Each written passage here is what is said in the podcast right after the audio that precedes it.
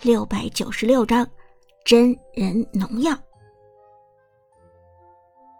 杭城郊区的一间录影棚中，陈烟带着张哲伦、苏哲等人赶到现场。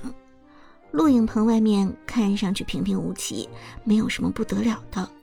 但是进入摄影棚之后，却发现里面别有洞天，到处都是非常高端的现代化设备。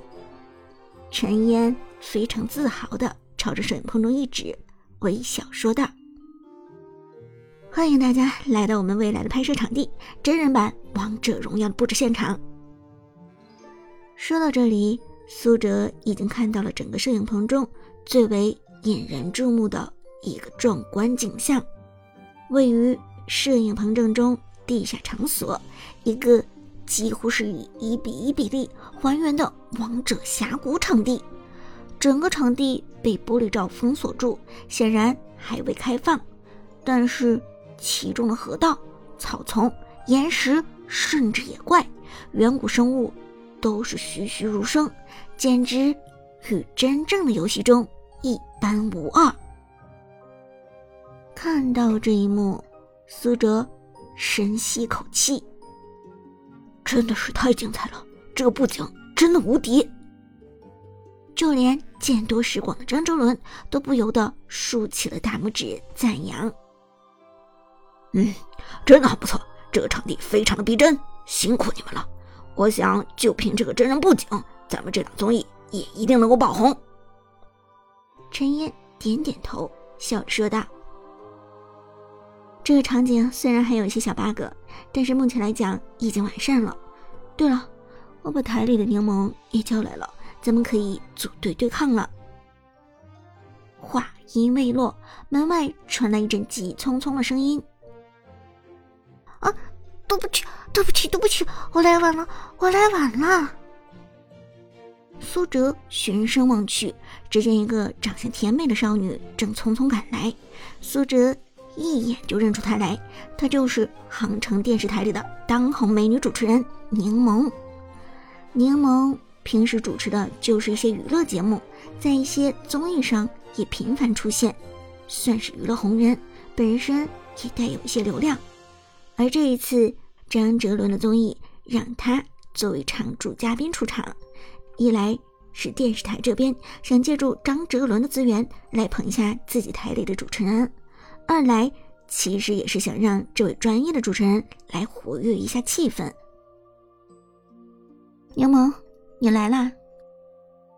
陈烟笑着说道，看得出来两个女生关系很不错。柠檬微笑点头，随后过来很大方的和张卓伦打招呼。两个人显然也是老相识了，没有过多的客套。倒是柠檬。并不认识苏哲，看到苏哲之后，好奇问道：“这位是？”张哲伦一副嘲笑的表情，开玩笑的说：“嘿，柠檬，亏你还自称王者荣耀爱好者，居然不知道堂堂的长歌大神。”长歌大神，柠檬听完之后。直接愣住了，他怎么可能不知道长歌大神？长歌大神简直是现在王者荣耀圈子里神一样的人物。自从长歌大神的视频流露出来开始，他就算在没有参加 KPL 的时候，就已经是风口浪尖、话题中心的人物了。而现如今，在 Prime 战队成为 KPL 最大黑马之后，长歌大神的传奇色彩更是变得愈发浓厚。柠檬看过不少次 KPL 的直播，只是都没有仔细的去观察长歌长什么样子。他只知道长歌最擅长关羽和花木兰，一手哪吒也是用的出神入化，同时兼具边路和打野的双重身份，是 Prime 战队的胜利保障。直到现在亲自面对苏哲，柠檬才意识到眼前这位。看起来略带青涩的少年，原来就是那个在 KPL 赛场上所向披靡的战神长歌。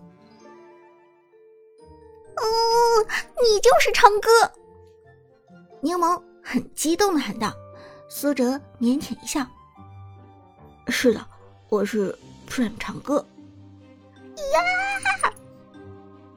柠檬非常激动的尖叫出声，随后一把抱住苏哲的胳膊。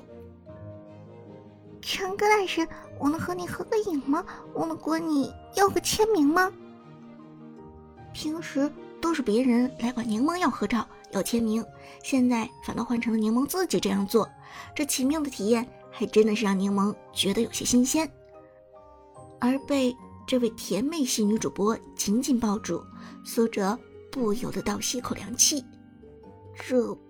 不可能合照，否则照片流出到伍兹身上，自己肯定逃不过一顿臭揍。可可以，但是咱们最好保持距离。苏哲紧张的说道。旁边陈烟笑着一把拉开柠檬，拍了他一把道：“嗨，你能不能坚持点，别给咱们电视台丢人好吗？”张哲伦。也在旁边打趣道：“喂，你刚才分明连长歌都没认出来，现在装什么死忠粉啊？”柠檬一脸不服气的说道：“我我平时主要是看比赛的，又不是看选手特写的，谁会留意长歌长什么样？再说，谁知道长歌的本人长得这么英俊？”早知道的话，我肯定早去 KPL 那边的朋友要长歌的联系方式了呢。张哲伦嘿嘿一笑：“姑娘，你最好矜持一点，人家长歌都有女朋友了。”啊？什么嘛？柠檬如同晴天霹雳，随后哼了一声道：“哼，长哥还这么年轻，以后的日子还长着呢。”谁知道会发生什么事情？陈烟听话题越走越偏，连忙咳嗽一声道：“ 咱们现在人数差不多了，直接来试验一场真人版王者荣耀吧。”苏哲也已经迫不及待了，点头道：“好的。”张哲伦问道：“怎么分组？”陈烟指了指张哲伦、苏哲、Sherry。和张哲伦的两个保镖道：“你们那边正好五个人，你们一组；我们电视台这边找五个人一组，怎么样？”张哲伦笑着点头：“好的，我没问题。”陈岩转身往后边的十个小隔间一指，说道：“好，既然如此，那咱们就进入房间吧。不过先提醒一句。”目前系统的调试还没有完成，所以半配环节无法进行，咱们只能随机英雄，不能主动去选人。哦，什么意思？苏哲诧异道。也就是说，咱们都得是随机英雄了？陈烟笑着说道。是这样的。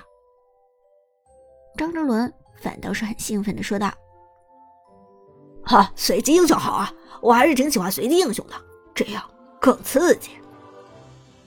柠檬调皮一笑：“哲人，一会手下留情哦。”双方进入体感捕捉间，红蓝双方各自接通音频，进入比赛，开始随机征召模式。随机开始，苏哲这边屏幕上的英雄头像转了转。随后锁定在了一个诡异的英雄身上，四眼平胸妹安琪拉。什么？苏哲简直要崩溃了！